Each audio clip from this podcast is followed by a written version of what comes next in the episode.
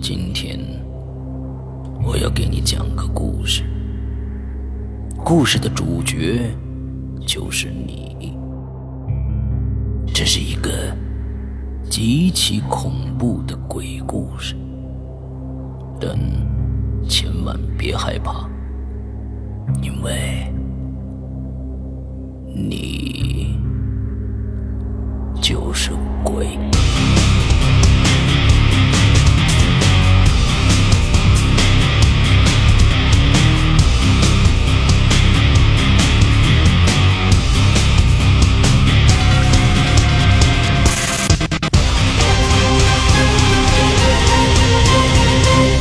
你现在收听到的是《鬼影在人间》。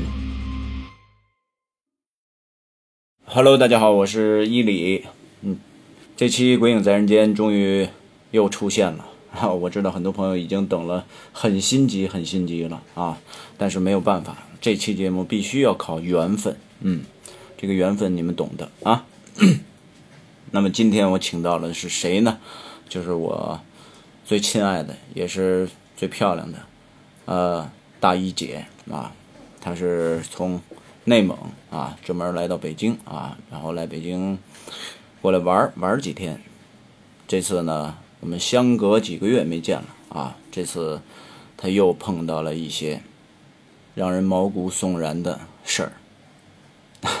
现在具体什么事儿我也不太清楚，反正据她说挺害怕的。那我其实也也和你们一样期待。那现在我就让大一姐，我的大一姐跟你们打个招呼啊，先和我们归影人间的朋友们打个招呼。大家好，嗯、归隐人间的朋友，大家好，我是来自内蒙的朋友。今天呢，就是说给家大给大家说一下前不久遇到的一件比较害怕的一件事儿吧。我个人觉得是吧？在哪儿啊？是在北戴河，北戴河的一座呃疗养院里边，在哪儿？北戴河的一座疗养院。疗养院。对对对，好，在里面发生什么事儿了？我还真的特别期待。这个，嗯，当时呢，我们这个疗养院是有一个来历的。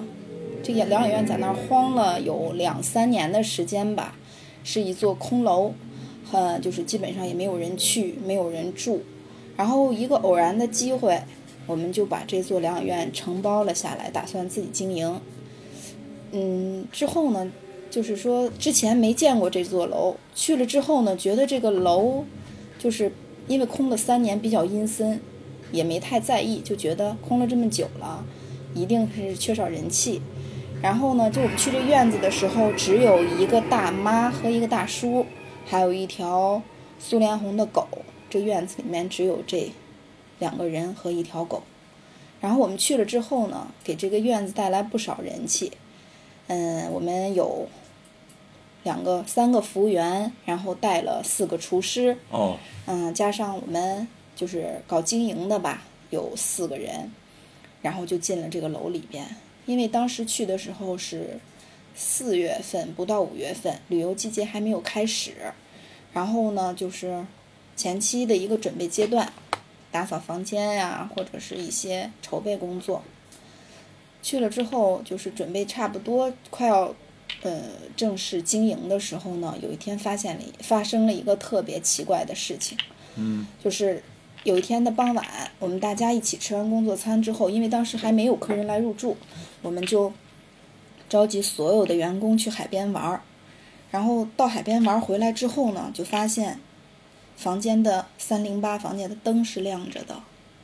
当时我们就白天还是晚上？晚上，晚上八点多钟，就是天已经黑了，刚刚黑的时候，因为我们六点多去海边玩了有一个多小时、两个小时吧，回来的时候，三零八房间的灯是亮着的，因为天黑，哦，但是没有客人入住，房间灯一定是关着的，三零八的灯是亮的。那怎么回事？当时我就觉得是一定是服务员干完活儿以后忘关灯了。啊，对，我就说他，我说你以后一定要注意随手关灯，要不然费电。嗯，然后服务员挺冤枉的，说我今天就没有进过房间，这个灯，嗯，我没有开过。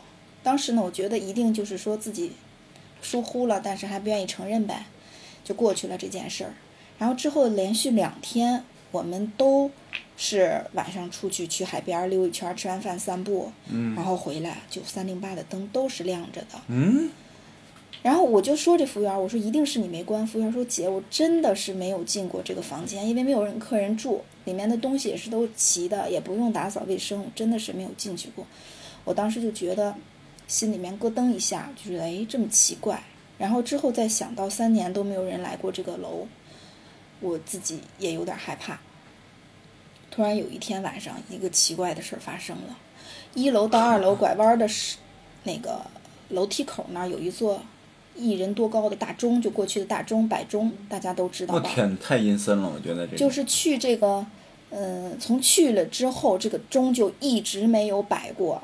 啊，因为那个当时我们承包的时候，他们来带我们看楼的时候说这个钟是坏着的，然后突然有一天晚上就是下大雨，因为是在海边儿嘛，有风，就像像台风一样的风，特别的大，然后就是在窗户里面听，感觉就外面就像狼嚎一样嗷嗷的声音，啊。特别特别害怕。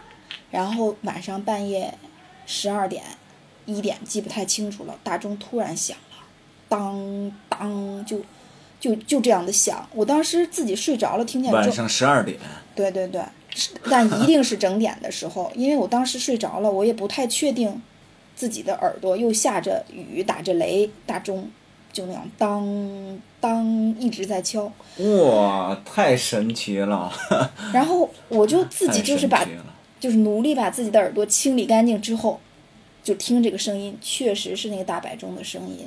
因为我们住在一楼，嗯、每一层都住一个服务员，服务员住服务间，然后我们就是几个搞经营的人和厨师住在一楼的宿舍里。不知道他们听见没有，反正我当时是听那个钟声，后来就是特别特别清楚，当当的声音，然后我一直就是保持那种特别警惕的状态。后来就好像比较累，就睡着了。第二天早上起来，我问他们，我说都，我说的昨天晚上钟响了，有没有都都听到？呃，他们没有听到，只有我听到了。那按说你身体这么好，不应该呀、嗯，这个我也不太知道。然后这事儿过去之后，我就每次上下楼走到那钟那儿的时候，我就觉得特别害怕。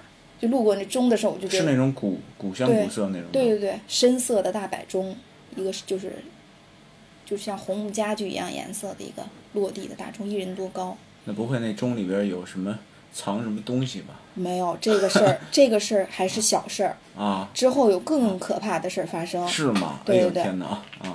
因为我们每一批客人走了之后，差不多就是，嗯，有就是房间有空空闲啊，或者就是淡季，就人不太多的时候，这个房间楼里楼里面有人特别特别少的时候，有一天，而且天气比较热嘛，有一天晚上，嗯，几个厨师就是打牌打得特别晚，之后呢，因为我们那个院子是一个坐北朝南的院子，那个楼的东侧是一个小山坡，山坡上面有三间房，嗯，靠北边的这间是一个洗衣房，然后中间呢是一个空房子，就是什么都没有。靠南边的那个呢是以以前是一个员工宿舍，之后也不知道为什么，反正那房子里面就特堆成杂物间了。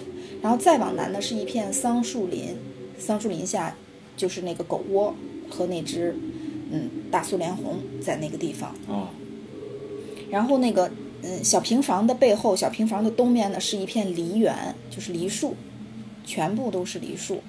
当时呢，那个小梨结了也不太大，但是好像貌似也是能吃了，就是啊还可以吃，但虽然不太很成熟，就可以可以要吃的那样子。这些厨子晚上打打牌打的累的，就比较淘嘛，有小孩儿，就是二十出头的年轻人，他们就就一直惦记那个梨园的那个梨，因为我们当时说不要去了那个地方惹事儿，都是当地人的梨，就梨园啊什么的，就怕他们惹事儿，总是提醒他们。结果在有就有一天晚上，他们终于没憋住，晚上打牌打着打着，两个人就跑去看，就是要去摘梨。摘梨对对对，但是他们跳墙呢，这边的墙比较高，一定要走在桑桑树林里面去跳这个墙头。啊，那边有一个，里面有一个狗窝嘛，可以踩着狗窝去跳墙头。但是呢，他们那天就是走到那个桑树林里准备要跳墙的时候，突然就发现这个一棵桑桑树上面坐了一个女的，穿 穿了一身白，然后披发。真的，他们就看了一下以后又不确定，还仔细看，看着看着，突然两个人掉头就跑，就跑回宿舍了。跑回宿舍之后，因为因为他们有有四五个厨子，都是小毛头小伙子，都不怕那样，就说吓唬谁呀？走找他去，然后就从厨房的后门出去，抄的菜刀去的。你想厨师那大菜刀，特别大那种大菜刀，抄了两把菜刀就去了。结果去了之后，发现果然是树上有一个，你想半夜两三点钟吧，差不多。哇，然后太可怕了。然后他们就都吓坏了。你想，那个我们拿菜刀的也不嚣张了。对对对，都吓坏了，就把菜刀都扔了，都掉头就往回跑。哎呦我天哪！然后他们当时因为那两个人就说说啊那边有什么有鬼啊什么什么的，然后他们说别撇了，别胡说了，什么大半夜的哪儿有人呀啊哪有意思说哪儿有鬼啊什么什么，肯定是人吓唬人。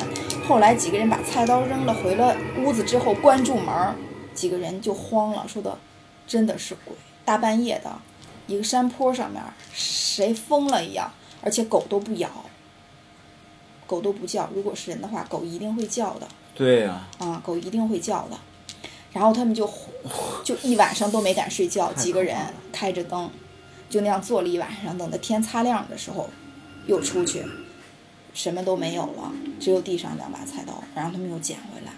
这件事儿呢，当时他们也没敢说，也没敢告诉我们，怕我们说他们。然后又过了几天之后，又发生了一件事儿，他们就觉得实在不行了，必须要告诉我们。嗯，然后我们才知道这件事儿。又发生了一个什么事儿呢？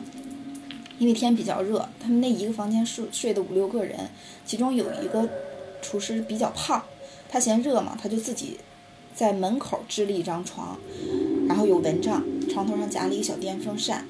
因为他嫌热，晚上睡觉就不关那个房间的门，外面就是走廊。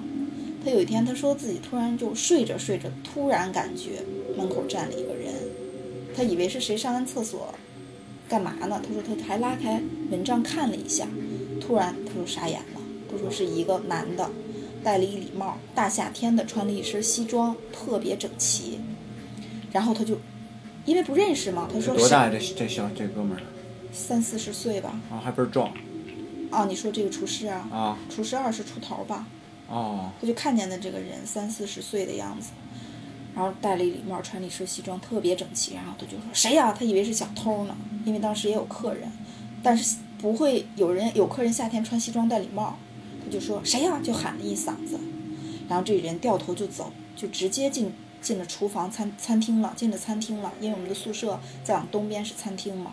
直接推开餐厅的门进去，他就紧追进去，然后这人就拐到厨房，拐到厨房之后，他说人就看不见了，只看见那个粗糙的火烧的都快要到房顶了。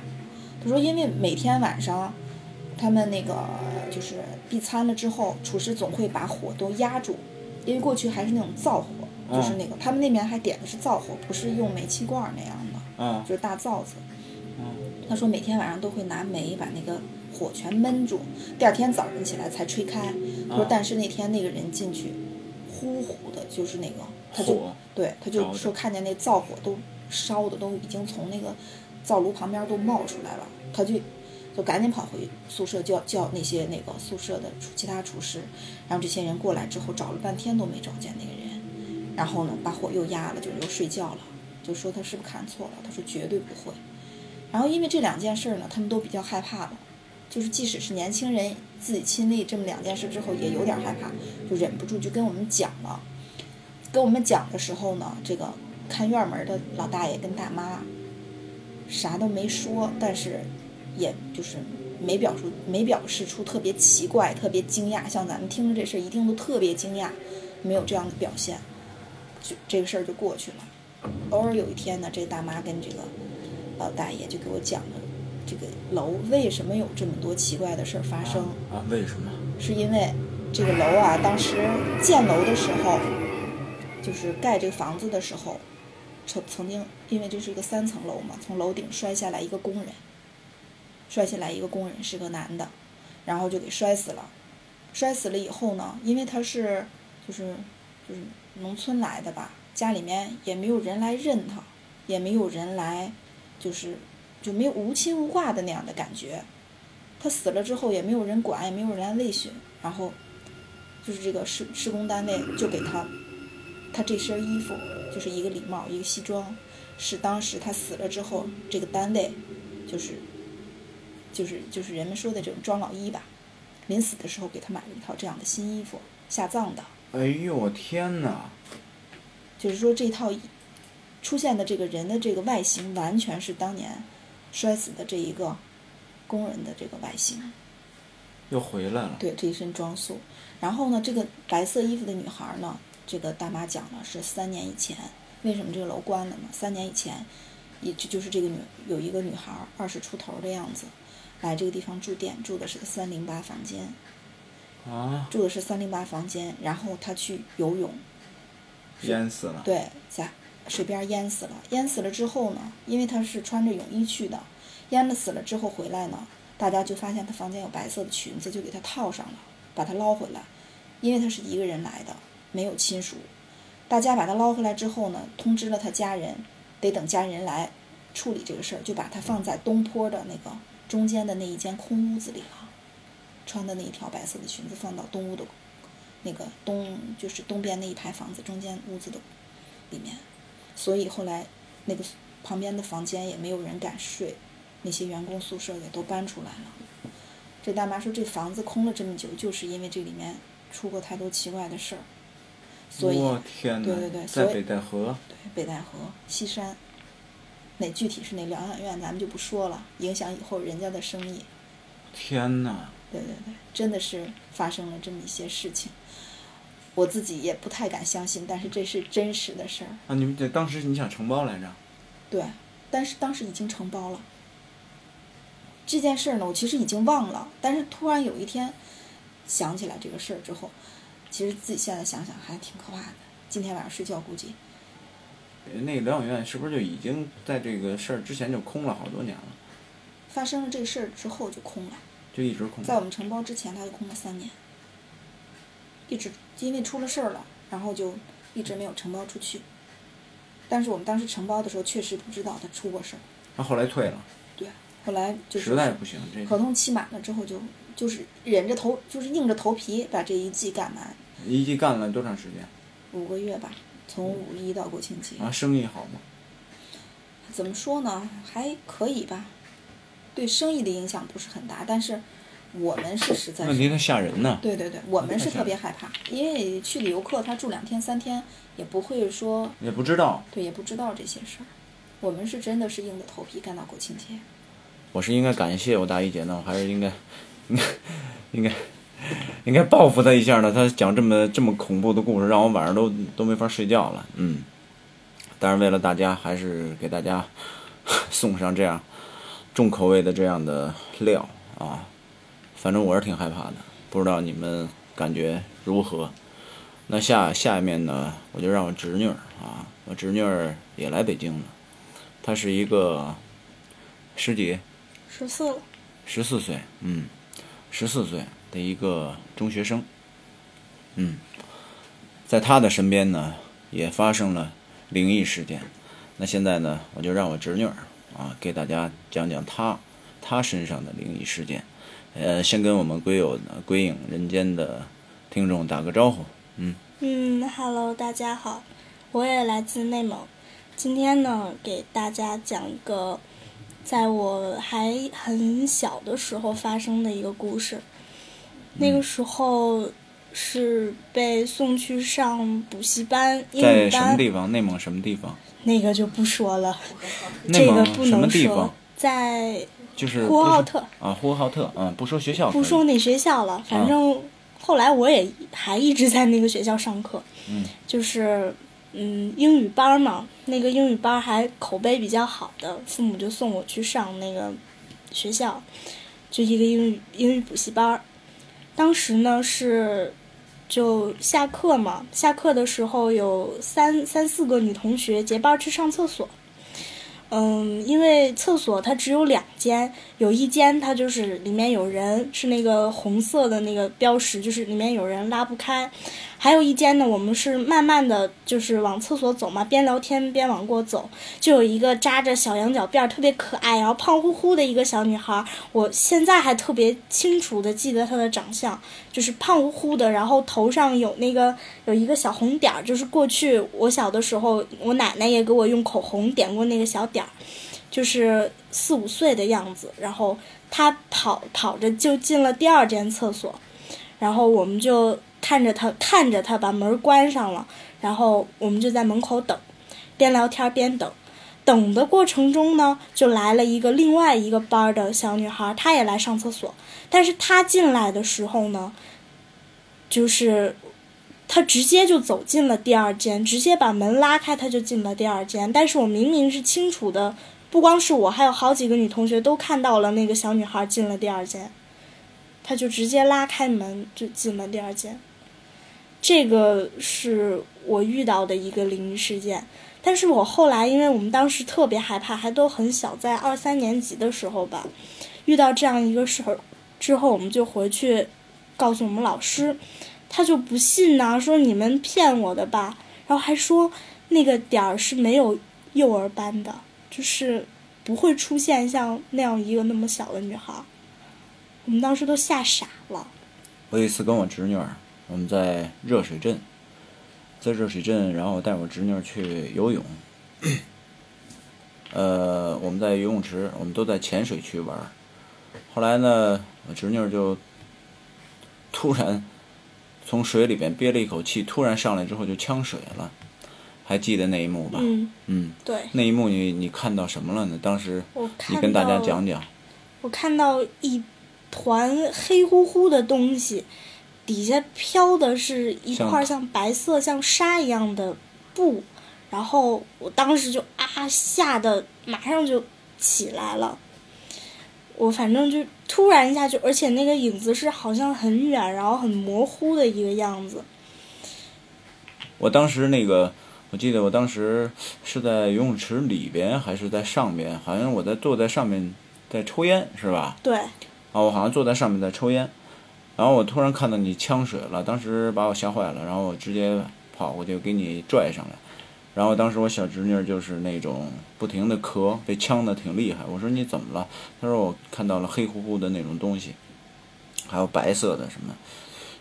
啊，当时她一说完了之后，我也我也有点，我觉得挺奇怪，我也有点害怕。后来呢，我就直接就戴戴上游泳镜就就就潜到水里去了，然后看了一下四周。但是我我什么都我都我什么都没看到，这是不是你的幻觉呀？我也觉得是，但是后来呢，我跟我爸说这个事儿，啊，因为他是那个这是他们那个公司旗下的一个游泳馆，他跟我说这个游泳池里面死过人，是一个公司里面一个领导的儿子。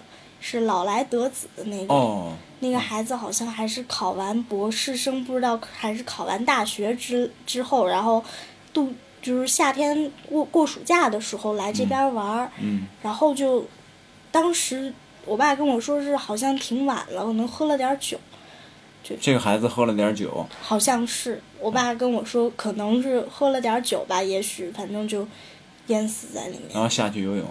对，下去游泳，然后就淹死在里面了。第二天是那个来的工作人员发现的。对我，我我觉得当时就是我侄女的那个表现，她的那个，因为我是什么都没有看到，但是我看到我侄女那个表现，实在当时让我挺害怕的，就是看到她受很受惊吓那种那种样子，然后呛呛水呛的很厉害。然后一般，比如说那个咱们游泳可能呛水了，呛一下就呛一下了，很正常。但是他那种一看就是在水里面受到惊吓了，啊，很显得很很很紧张、很恐怖那种那种样子。后来他也跟我说完了之后，我一在在大脑中想象一下，也觉得挺恐怖的。如果说幻觉中能在水里边看到头发和白色的沙什么之类的，我觉得这人瞬间我估计也也得也得崩溃一下，我估计。嗯，呃，那那还有没有其他的故事了？想跟大家聊聊？没有了。没有了。好，嗯，好，现在再让我大姨姐过来讲一下。嗯，这个事儿呢，我觉得经过了这个北戴河事件之后，这事儿已经不算什么事儿了，但是还是很奇怪的一件事儿。嗯是在零九年吧，零九年的时候，嗯，我和公司的人一起去开会，当时是在河北保定，去河北保定，夏天的时候去开，嗯，一个订货会。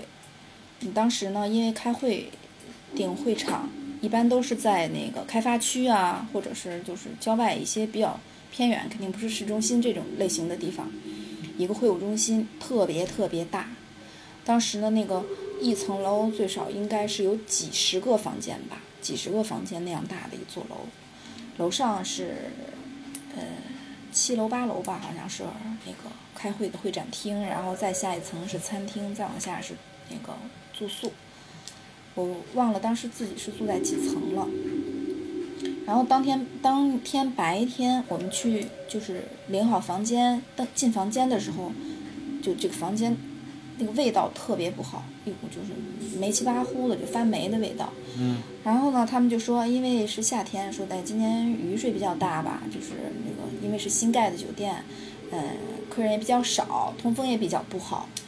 哦，后来我说那也也不排除这种原因，之后呢就住下了。这房间特别大，除了两张一米五的床之外，还有沙发、茶几，还有一个酒吧，这个小吧台。嗯然后前面还有一个大落地窗，落地窗就是外那边还有咖啡桌什么的，特别大的一个房间。嗯然后一进门的那个位置呢，是一个卫生间，卫生间也比较大。当时跟我住的是一个大姐，我这人吧，因为其实比较胆儿小，晚上睡觉喜欢开个夜灯之类的。但是她呢，她就喜欢黑漆麻糊的睡。嗯当当天我们住完店之后，她就是说去那个楼，就是去楼上开订货会嘛，就是说先简单的上去看一下。然后因为那个当天报名的人还不是很多，而且那个楼确实是特别大，只有一家公司开会，就基本上不显这酒店里面有人。我从会场自己往房间走呢，就感觉就特别害怕，因为每一个房间和每一个房间之间都有一个大镜子。你想镜子镜子，嗯你想你在走一个特别深的走廊的时候，你每过一个房间门就会有一个影子飘过，其实是自己从镜子里面划过去一下，啊但是就特别害怕。那天舒服。对对对，就特别害怕。然后当天晚上都从会场回来之后，你大姐也回来之后，我们两个人都洗漱完了呢，挺累的，因为白天还坐车了。她就说的睡吧，我说行，我说咱们留一个灯，她说留灯干嘛呀？那么黑，要不然那个我说卫生间的灯也行，她说卫生间留个灯我睡不着。后来因为我这人就是在遇到事儿上面就比较替别人考虑，我说那行吧，我说那你你睡吧，都关了。然后他睡觉，我就一个人，反正黑的睡不着，我就玩手机，一直在玩手机。突然感觉自己困了的时候，我把手机一关，就没有几秒钟的时间啊，当时我都已经确定大姐都睡着了，就基本上能听见累了以后打鼾的声音，就那样，嗯，就是睡着了以后睡得特别沉，喘气、呼吸特别重的那样的声音，都都能听到，确定他是睡得特别沉了。然后我一关手机呢，没几秒钟我就听见抠布，就是那抠、嗯抠床单儿的声音，哎呦我天！就就那种咔哧咔哧咔哧，而且节奏特别匀，咔哧咔哧，就是这样的声音。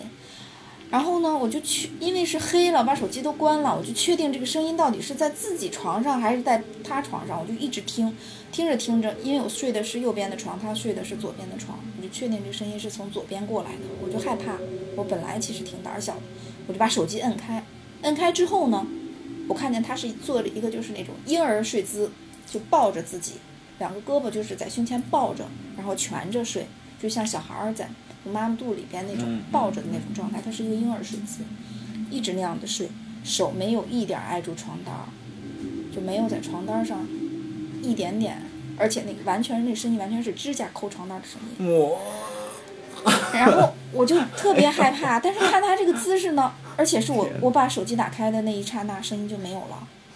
然后我看了看他，我就我就总是在安慰自己，一定是就是幻听，或者是就是其他的声音，自己误认为是这个声音了。我就把手机关掉，关掉没有两秒钟，这个声音又出现了，咔哧咔哧，就是就是抠布抠床单的声音。你没开灯看看吗？是呀、然后又有这个声音，我就还是去还是挺怀疑的，是不是这个声音？我又听了半天，一直都有，而且频率特别匀，就是同一个节奏，咔哧咔哧咔哧，就是这个声音。我又把手机打开，哎，手机手手机灯一亮，又没有声音了。然后我又试了一次，还是一样的，只要一关手机，这声音就有了，我就就害怕极了，我就把灯所有的灯都打开，床头灯呀，什么就那个什么顶灯呀，卫生间，我全都打开了，我就一直瞪着两只眼睛在那儿瞪着，因为我不敢睡了，我就觉得太害怕，而且本身房间的空间大，就就特别害怕，就这样不知道瞪到啥时候，自己累了大概就睡着了，但是灯都开着，那个后之之后那声音也没再出现过。必须得开着灯。对对对，我就睡着了。第二天早上起来，我一睁眼，那大姐就说：“你昨天晚上忘关灯了。”然后，因为我们在这个地方要开三天的会，我都没敢跟她说这个事儿。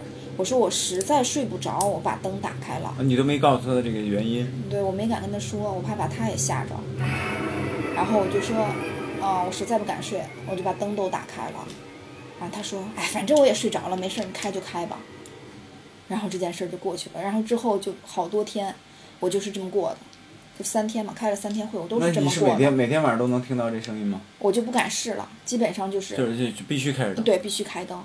我就跟他说：“我说我必须得开灯睡。”之后就就让开着灯睡了，然后这声音也再没出现过。我估计我遇到这些事儿，导致了我特别胆儿小，特别胆儿小。我晚上睡觉必须要开灯。但按说，其实那个有这种感觉的都是那种身体挺虚弱的。对，你看着我身体不错，但是我去过好多地方，就包括道观啊。哎，上次咱们去道观，啊就回呼和浩特你要去道观，那个道长说我阴气很重。他说人不看不看身体好不好，也不看精神状态，但你这身体里这个阴气，阴气特别重。老啊，对对对，老道长跟你，说。说说你阴气特别重。对，那天我们采访中国恐怖第一人周德东，粉丝给他问问他，就是说，呃，周老大，你说这世界上有鬼吗？他呢是一个坚定的唯物主义者，对，无神论。他无神论者。对，他说，如果这个他感到害怕，他感到远处看到有一个老太太，以他的性格，他一定会过去，拿着手电照着老太太的脸，是不是这老太太在对他笑？这是周老大的做事方法。但是呢，他突然有一天觉得，哎，我不能这么不负责任的回答别人。嗯然后以后再问再问他的时候，他就说：“俺不知道，嗯，俺真的不知道，到底有没有？”我觉得太奇怪了，这谁也谁对对，谁都解释不清。而且还有一件事儿啊，啊。还有一件事不是我亲身经经历，但是是听我的几个哥哥讲给我听的。嗯这个事儿就更早了，特别特别早了，就是还是在我上学的时候。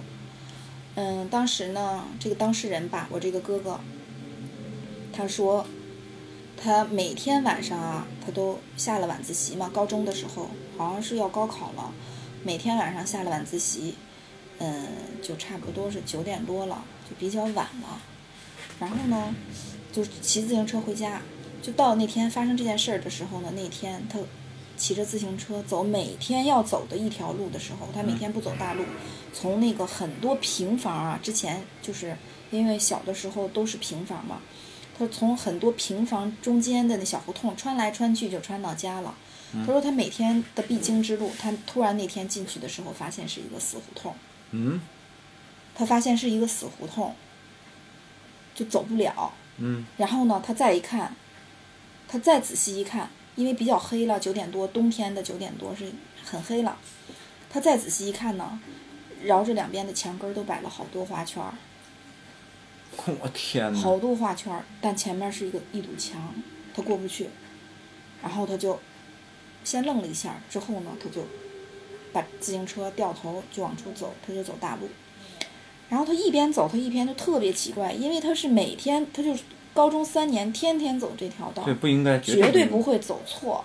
但是嗯特别奇怪，那天是个死胡同，他一边走一边回头还看那个胡同，他自己心里面也发毛。然后呢，他就他抽烟比较早嘛，小烟民，然后他就突然想抽烟，他就弄出一根烟来要抽的时候，发现身上没带火。然后他说：“这么晚了也没火，他就突然发现，哎，路边有个老头，有个大爷在那蹲着。然后他就过去说，就问这大爷有没有火，大爷还给他把火打着了以后，这是几点？就是十点以前吧，晚上。晚上十对，十点以前，因为他下课差不多就是九点多，从学校回家还有一截路。然后这大爷呢，给他把烟点着，他还跟人家说：“哎，谢谢您啊什么的。”但是这大爷始终没说过话，然后跟人打了招呼之后，抽着烟，骑着自行车继续往前走。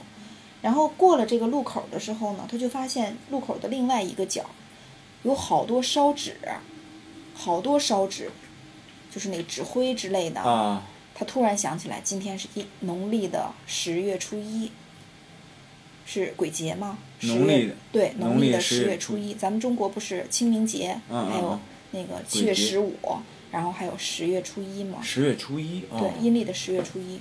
他哦。突然想起来，今天是阴历的十月初一，然后他就猛然间回头看刚才给他点过烟的那个老头儿，其实是一个十字路口，没多远，他只是从这个马路的这边过到了那面。猛然间回头一看，马路上一个人都没有，只有一堆烧纸。啊，他烟还抽着。对他烟还抽着，然后他就像疯了一样，他说他他感觉自己是浑身的汗毛和头发都立起来了，疯了一样骑着车子冲回家。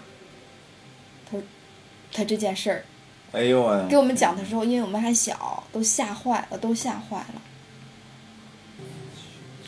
开出租车的一个朋友给我们讲过一件事儿，因为也是像这样的情况，大家一起坐在，而且就是说，哎，你说一个事儿，我说一个事儿，然后大家就突然想起来，啊，自己好多年发生过这样一件事儿。是我们一个朋友有一次也是无意当中，大家就这种聊天嘛，他突然想起来，他说，哎，我有件事儿，就是在我就是岁数不大的时候吧，现在因为也三三十多岁了。说是在我就是刚出社会不上学跑出租的时候，因为那个时候呢出租车也不是很多，生意还不错。然后有一天晚上呢，他是夜班儿，他也就说，嗯，挺无聊的，也没啥客人。然后他有点饿了，就晚上十二点多将近一点的时候，他就，当时呢我们那个地方有一条街，就是人们说叫出租车之友吧，那条街上有好多小吃，就一直开到很晚。都是一些那个的哥的姐之类的去那儿吃东西，嗯嗯。然后呢，他就去了那条街了。这这条街呢是在内蒙古医院的旁边，有这么一条小巷子。哦。他当时呢就，呃，特别喜欢吃那个有一个小摊儿的煎饼，他就去买煎饼。买上煎饼之后呢，他就心想一边趴活儿停在路边儿，一边吃这个煎饼。哎，他刚把车放好，一个人出来了，一个男的出来了，从医院，然后。他觉得也挺正常的，因为有急急诊啊、陪床的什么的。这个人上来以后，他说：“去哪儿？”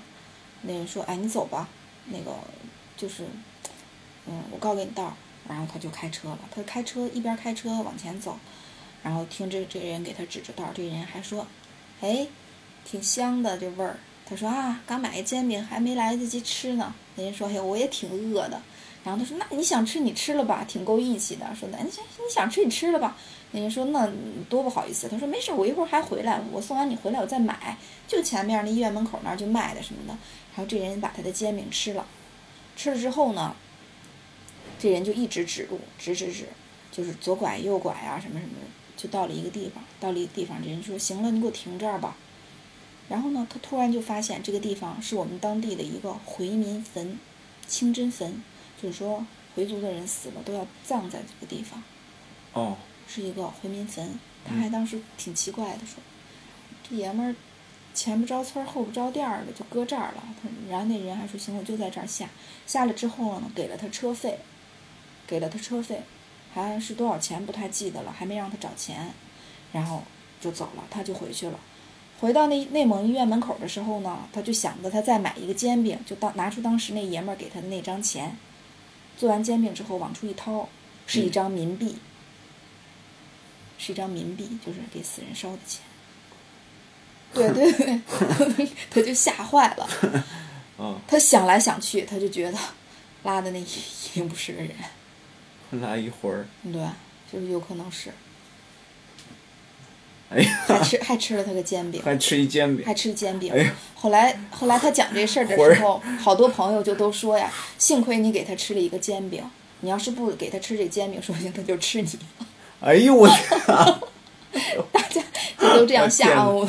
哎呦，我出汗了我，哎呦，真可怕，太可怕了，太可怕了。对对，咱们这个这期对对，你看一说就又想起来好多好多一。说说好多，嗯。好，今天那个特别感谢我大姨姐啊，还有我侄女儿，给咱们这个《鬼影人鬼影在人间》啊，又增添了新的节目啊。然后下次下次不知道什么时候能和大家再次见面啊。不过我会呃我会尽量的去捕捉生活中最有意思的一些故事，然后奉献给大家。嗯，好，那么这期节目呢，咱们就到这儿。然后姐跟大家打个招呼吧。嗯，好吧，谢谢大家的收听。具体效果好不好，还需要大家来评判。嗯嗯，希望后会有期吧。嗯再，能来后会有期。对，再能来归隐人间给大家讲一些故事。嗯，那大家就再见了。下次我如果再搜集到好玩的故事，再讲给你们听。